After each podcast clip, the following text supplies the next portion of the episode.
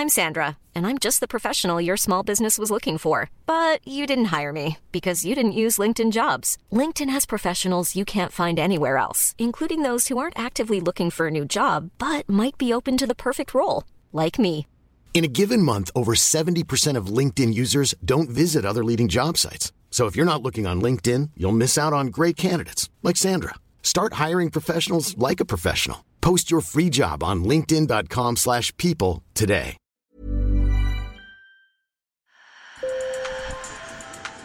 Bonjour. Hello. Hola. Marhaba bikoum. Sur le fil, Le podcast d'actu de l'AFP. des nouvelles choisies pour vous sur notre fil info. Un rapport inédit sur la pédocriminalité au sein de l'Église catholique est rendu aujourd'hui. Combien de victimes, combien de prédateurs, quelles leçons faut-il en tirer? Ça fait deux ans et demi qu'une commission indépendante tente de répondre à ces questions. Depuis 1950, au moins 216 000 mineurs ont été victimes d'agressions sexuelles par des clercs. Qu'attendent les victimes de ce rapport de plus de 1300 pages? Voici certains de leurs témoignages recueillis par Karine Perret, Chloé Rouverol, Agnès Coudurier et Greg Ozan, un sujet réalisé par Camille Kaufmann.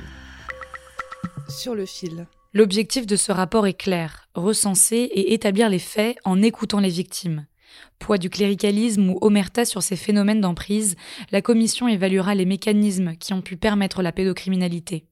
Jean-Marie a 82 ans et comme 8 victimes sur 10, il n'a pas porté plainte. Mais il a tenu à témoigner auprès de la commission pour que, je cite, l'Église mette hors d'état de nuire les pédocriminels. c'était l'emprise de l'Église à travers la culpabilité. Je cite une phrase de l'un des deux prédateurs, Tu aurais dû m'arrêter, ce n'est pas bien, c'est un péché.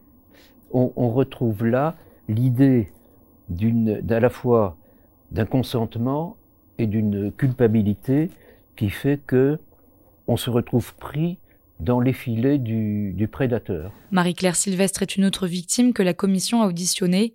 Elle raconte la place particulière que peuvent parfois occuper les prêtres au sein des familles. Un pouvoir dont certains ont abusé. Il avait une euh, très bonne, un excellent lien euh, avec ses, paroissiens. euh.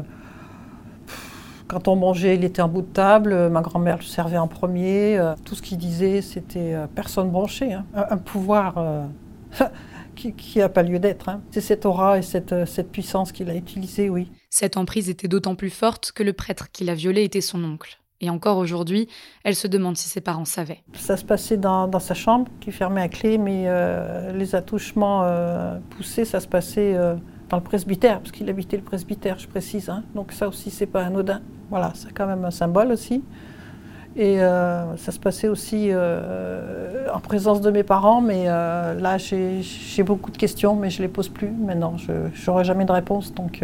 Une fois le diagnostic établi, la commission devrait énumérer une quarantaine de préconisations afin que l'on puisse empêcher la répétition de ces viols au sein de l'Église. Comme beaucoup, Marie-Claire Sylvestre espère des changements, notamment dans la formation des religieux. On met un groupe d'enfants avec des prêtres qui ne connaissent pas la psychologie de- ni la sexualité. Peut-être un petit peu pousser un peu là dans, les formations de ce côté-là. Et puis euh, qui ne confondent pas, euh, ils sont prêtres, ils sont censés transmettre la parole de Dieu, mais surtout ils ne sont pas Dieu. Je pense qu'il y a aussi un gros problème avec ça, certains, pas tous. Marie-Claire Sylvestre interroge aussi la responsabilité de l'Église. Son agresseur a été changé quatre fois de diocèse dans les années 60. L'institution était-elle au courant de ces crimes? En mars dernier, l'épiscopat, soit l'ensemble des évêques, a adopté une résolution dans laquelle il reconnaît que dans le passé, des autorités ecclésiales n'ont pas su, ni voulu, voir et entendre, ou parfois cacher les faits commis par des clercs. Il promet également une contribution financière aux victimes à partir de 2022.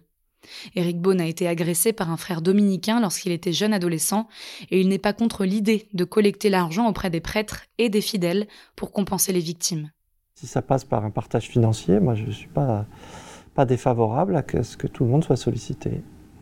Pas pour dire je suis coupable, mais pour dire si je, si je me reconnais comme un fils de l'Église catholique, que- quel est le statut de ma parole, comment je me suis positionné, comment j'ai regardé ou pas regardé, qu'est-ce que j'ai fait. Voilà. Mais je ne serais pas choqué en tout cas que chacun soit sollicité pour ce qu'il pourra faire. Et dans un geste de partage aussi. Selon lui, l'Église a besoin d'être réformée. Je, je sens quand même que l'Église est assez divisée, hein, malheureusement encore, sur, sur bien des sujets, mais aussi parfois sur celui-là. C'est pour ça que je pense que ce rapport va être difficile. euh, ça va être violent, hein, ça va secouer, ça va secouer ferme.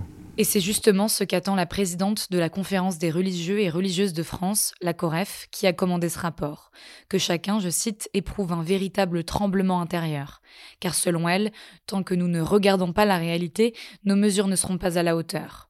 Le plan d'action des deux commanditaires du rapport, la COREF et la conférence des évêques de France, est attendu en novembre.